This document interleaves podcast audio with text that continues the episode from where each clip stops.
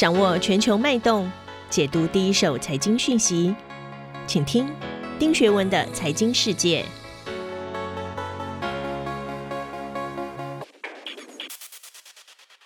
大家好，我是丁学文，又到了每周和大家一起看一看过去一周发生的重大新闻。首先，我今天第一则想跟大家分享是九月七号啊，美国半导体的龙头英特尔宣布要豪掷八百亿欧元，相当于九百五十亿美元，在欧洲建置两座新的半导体代工厂，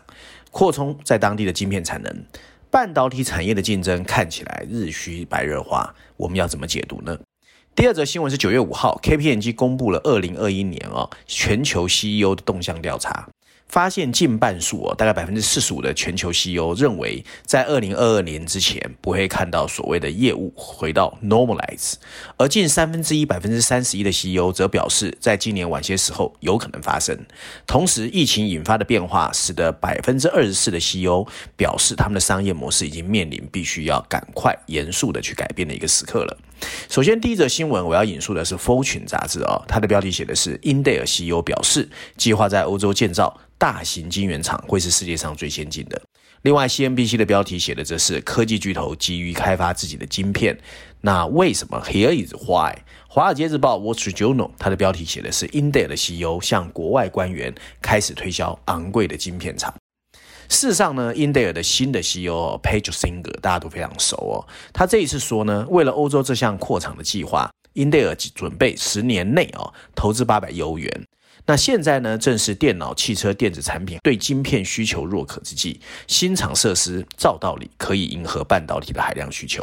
英特尔的竞争劲敌就是我们台湾的 TSMC 哦，今年其实也表示，未来三年它要斥资一千亿美元扩充产能，投资金额也是创了新纪录。那另外一个就是韩国的 Samsung 啊，上个月也说，往后三年投资金额计划加码三分之一到两千零五十亿美元以上啊，这是配合 K 半导体策略，为的就是成为晶片制造业的领头羊。看起来这三大哦竞争都非常激烈。那英特尔特别说，他把汽车晶片视为战略的优先项目。Page Singer 表示啊，预估二零三零年之前，晶片会占汽车制造成本的百分之二十，已经是二零一九年的五倍啊。他还提到，往后十年汽车晶片市场的整体产值预料还会扩张到一千一百五十亿美元，还会比现在增加两倍。事实上呢，英特尔早在今年三月就喊出了 IDM 二点零的战略计划，他想要重返所谓晶圆代工的业务，证明数位制程，并积极跟客户争取合作机会，甚至向美国政府争取补助。他企图在二零二五年之前技术能够赶上 TSMC 或者闪送。英特尔的这个新的执行长哦，九月七号这一次。的宣布呢，其实代表说他这一次是坚持要这样走的。英特尔七月份还公布了新的制程跟封装创新的蓝图规划，很大程度要取决于他能不能拿到荷兰的半导体设备商 ASML 的 EUV 的机台。那 EUV 机台大家都知道，现在非常的紧张哦。除了英特尔之外，台积电、三送甚至美光都在排队等货。不过呢，这一趟他去欧洲之行能不能突破，可能会攸关英特尔能不能抢先采的这些工具，可能也是在摩尔定律的竞赛当中超越台积电的最好机会。除此之外啊，对美国产业发展比较清楚的人都知道，二零一四年当年微软的 CEO 叫 Satya Nadella。曾经率先打开了 Windows 系统，并把这个软体巨头的皇冠上的宝石跟万界的隔绝完全拉开。他把操作系统 OS 铺露在了竞争的微风中。Microsoft 的程序以往都是啊、跟现在的英特尔一样是非常封闭的。这一次打开之后，它既扩大了微软的市场，又通过使其在平等的条件之下跟竞争对手竞争来改进 Windows。在这个过程中，它激烈摇动了微软的原来文化，但是帮助它摆脱了恶劣垄断者的 credit。也为惊人的崛起铺平了道路，所以它现在的市值已经飙升到了两兆美元以上。那这一次英特尔看起来也是想采取同样的开放策略。英特尔的新任的这个 Page Singer 就表示啊，英特尔的工艺、制造跟代工服务拥有所有智慧财产权，都会向全世界开放。如果成功，就 Singer 的战略可能会重塑一个价值六千亿美元的产业。这个产业现在正处于快速的数位化的全球经济核心，而且拥有的发展机会非常好。那我们看看 Singer 的 background 啊，他在二月份成为 CEO 之前呢，他本来是这家公司的 CTO，然后做了很多年，加上他作为软体制造商 VMware 的老板，他非常了解十年的晶片行业的假期，使他能够在几周内改变局面。他的 IDM 二点零呢，其实没有像一些激进投资者希望的，把英特尔拆分为一家代工厂和晶片设计产业，而是用虚拟的方式，利用包括 TSMC 在内的外部代工来节省成本，同时也会从 TSMC 的领先制造工艺中受益。就是英格现在正在全球巡回演讲，很多人希望他能够像当年的呃 Nadella 一样，Microsoft 的来说服投资者。今年早些时候大涨之后，英特尔股价其实最近回来了。那现在的问题在于。英特尔到底能不能成功执行这个战略？那这什么时候会出现它的财务报表里面？答案会取决于英特尔能不能改变它的 attitude 态度哦。这意味着重新点燃就 Singer 所说的啊所谓的 Andrew Grove 的精神，因为当年呢这个精神就是所谓我要非常坚持而且偏执狂。不过最重要的是成功还是取决于完美的执行。所谓的虚拟代工服务呢也面临挑战，大多数分析师呢都同意代工业服务没有办法跟台积电真正竞争，这不仅仅是成本、规模和技术滞后的问题。哈佛商学院的一个教授叫威尔逊就指出，英特尔还必须说服客户，他可以克服试图同时成为 IDM 和代工厂的内在利益的冲突。在未来半导体短缺的情况之下，这个公司可能需要决定是把产能分配给自己的处理器，还是履行跟代工客户的合同。因此，这个赌注很高，不仅仅是因为英特尔，如果它继续失去优势，结果几乎可以肯定会让其他的产业进一步整合，会更加的集中。西方政府并不是唯一应该关注 Jusinger 开放举措结果的人，今天的科技巨头也应该如此。跟之前的 Microsoft 一样，英特尔陷入困境，主要是因为它对皇冠上的珍珠过度保护，其他人则可能会。认为避免此类问题的最佳方法是先发制人。如果 Apple 可以为了成为 App Store 里面有容乃大的管家，Facebook 可以跟其他社交网络更好的合作，Google 可以使手机制造商更快的修改它的 Android 操作系统，那代表说呢，不但可以呃减缓反垄断的担忧，也可以使股东更快乐。那 India 其实就有机会。那半导体产业对台积电的严重依赖，在今年也激起了世界各国的危机意识。KPMG 就发布了二零二一年全球半导体产业的大调查，结果发现，二零二一年半导体领导者信心指数是六十一分，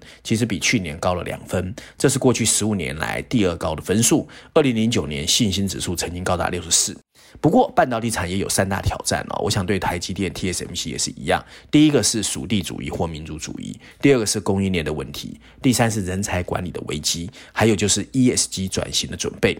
民族主义下的贸易环境对半导体构成了威胁。百分之五十三的受访者表示，哦，现在属地主义是半导体产业中最大的威胁，包括跨国租税、边界贸易协议、法规跟国家安全。中国跟美国的对峙也会增加压力，增加供应链管理的复杂度，还有影响半导体的生态系。另外呢，随着疫情成为半导体增长的催化剂，企业的策略也必须开始关注长期的发展。预测在半导体中未来三年的主要战略，包括落实业务增长计划。人才发展管理，还有供应链怎么样更有弹性，去让供货稳定。而半导体人才不足呢，大家都非常清楚。那台湾其实就是 human resource 的优势，才能让台积电做得这么好。所以呢，未来所有的这个半导体产业也会特别针对 human resource，包括工作效率，还有人才管理，尽量想办法达到企业的发展需求。还有一点最重要就是 ESG 的永续经营。因应地缘政治的变化，还有所谓供应的管理呢，其实全世界各地的政府因为气候变化，对 ESG 的压力越来越大，所以怎么在保持一定的毛利跟经济效益之下往 ESG 去走，可能也是很重要的一个话题。另外，半导体呢有四项行动方案啊、哦。第一个应该强化数位的转型，因为未来 AI 或 Cloud 绝对是一个兵家必争之地。第二个，供应链的弹性跟优化管理，怎么去应应客户及市场的需求进行供应链的广度分析，我想对半导体产业也很重要。里面还包括将税收优化纳入分析。第三个是 RMD 跟资本投资的配属。现在大家都知道是一个资本战的世界，严格评估能不能将资源部署到最有竞争优势的策略上，或者策略性的。收购或者 M&A 或者开发新的合作伙伴，甚至善用资本运作，把投资组合跟资产配置做好，我想对半导体也很重要。最后一个当然就是关税风险的减除，怎么考虑在本地双重来源及多重来源的采购策略，检视其他许多减轻或回收新关税成本的可用方法，甚至把方案规划和企业风险都纳入日常营运之中。这大概就是半导体面对的威胁，还有应该采取行动的建议。第二则新闻，首先我要引述的是 Fortune 啊财富杂志。它的标题写的是破纪录的并购市场可能会变得更加火爆。第二个是 Insider，它的标题写的是跟去年相比，表示计划缩小办公空间的老板数量有所减少，这表明混合工作会成为一个长期趋势。第三个是 Financial Times 伦敦金融时报，它的标题写的是随着欧洲经济好转，欧洲央行会放缓购债的步伐。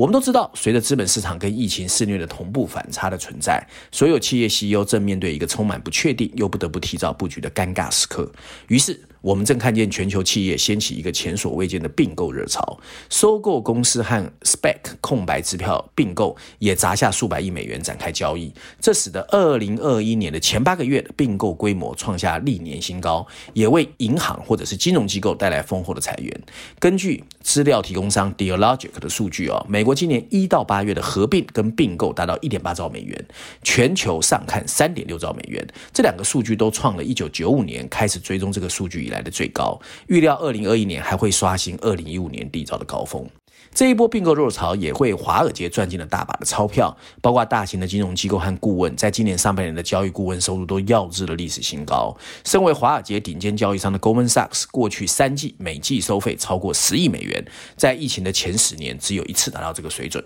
随着去年经济的回暖啊，企业 CEO 开始观察，都觉得他们要开始改变他们的战略。Goldman Sachs 的银行部的共同主管 Dan Dees 就表示，所有的构想其实都已经在董事会和 CEO 的心中，如今怎么重新部署成了优先的议题。而 KPMG 公布的二零二一年 CEO 展望 Outlook 里面的研究表示啊。在超过四百位受调查的大型 CEO 中，有百分之四九表示会在未来三年公司进行重大影响的并购，而里面又有百分之三十七表示他们对并购的意愿适中，不过有可能对公司的整体组织存在中等影响的收购业务。那 KPMG 自己的 CEO 啊，叫 Paul Knopp，他们告诉财富杂志，并购愿意持续加强的背后是 CEO 想要改变公司组织的意图。那按照很多的数据表示，今年迄今为止公布的全球并购业务是三万五千一百二十八项，比去年又增加了百分之二十。那增长前景抱有充分的信心是 CEO 共有的同处。与此同时，在市场中存在大量的流动资产，资金的利率很低，多数达到数兆美元的未投资资本尚处于观望。但是许多公司的 CEO 也看到了即将来到的风险，这里面他们最关心的有五项风险啊，包括税收、供应链的断裂、credibility 信誉风险、气候变化，还有网络安全。毫无疑问。所有的 CEO 都在排兵布阵，建立攻守。在进攻端，各个 CEO 正在计划更为激进的并购策略，并加强措施，保证更为迅速的数位化进程。而在防守端，他们正在加强供应链的弹性，增强其对恶意软件和勒索软件的网络安全威胁的能力。只有百分之十一的受访 CEO 认为自己的公司已经完全拥有抵御网络攻击的能力。除此之外，人才问题也是一个主要危机。而在今年，人才问题已经升级成了优先事项。为了确保雇员更好地参与公司治理，更具主动性，效率更高，各个企业开始关注雇员的心理健康还有个人福祉，注意让员工提升技能，发展员工的多样性，并提供机会让员工在更多议题上有声音能够发出，例如种族歧视和气候变化。不管如何，大约百分之五十九的 CEO 报告，他们正在考虑共享办公空间。总而言之，放眼未来，全球的 CEO 都知道，现在在疫情的肆虐之中。可是疫情过后，大家都蓄势待发，谁能够取得新机？资本运作跟并购的热潮，看来是欲罢不能。那另外，照例我要推荐一下《经济学人》的封面故事哦。这一次有两个封面故事，我要特别讲的是欧美版本的封面故事。在封面设计上，《经济学人》在烟火烟硝的背景前面，巧妙地用纽约被炸毁的双子星世贸大厦拼出的九一一，提醒我们这个世界已经届满二十周年了。下面有一排翻白的补充字体：美国的过去跟现在。那经济学人这一次从文章里面哦，带我们重新回顾了二零零一年九月十一号的惨痛记忆。二十年前的九一一事件后，美国尝试向外重塑新的全球秩序。今天的我们却看见美国再次改弦易帜，决定把这个外交政策抛弃在阿富汗喀布尔机场的跑道上。拜登表示，从阿富汗撤军是为了结束一个远距离战争的时代。不过，这让美国的盟友不上不下，却让敌对国家感觉欣喜若狂。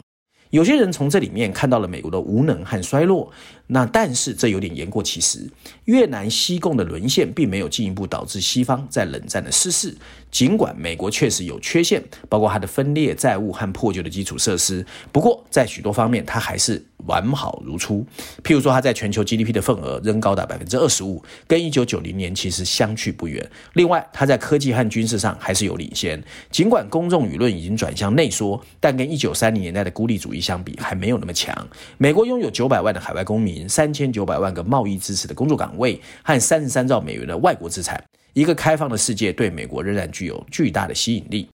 拜登主义的首要原则是坚持外交政策必须为美国的中产阶级服务。拜登认为，美国在海外所采取的每一个行动都必须考虑到美国的中产阶级的工薪家庭。经济学人承认，外交政策容易受到突发事件的影响，更会受战略的指引。布希曾经在富有同理心的保守主义平台上推动美国外交，而不是反恐战争。拜登必须在这个多变的时代学会灵活对应。经济学人呼吁他不应该妄想一个屈从于美国国内紧张情势的外交政策可以重振美国再次领导这个世界的主张。以上就是我今天想跟大家分享的有关全球重要的财经新闻，希望大家喜欢。我们下周见。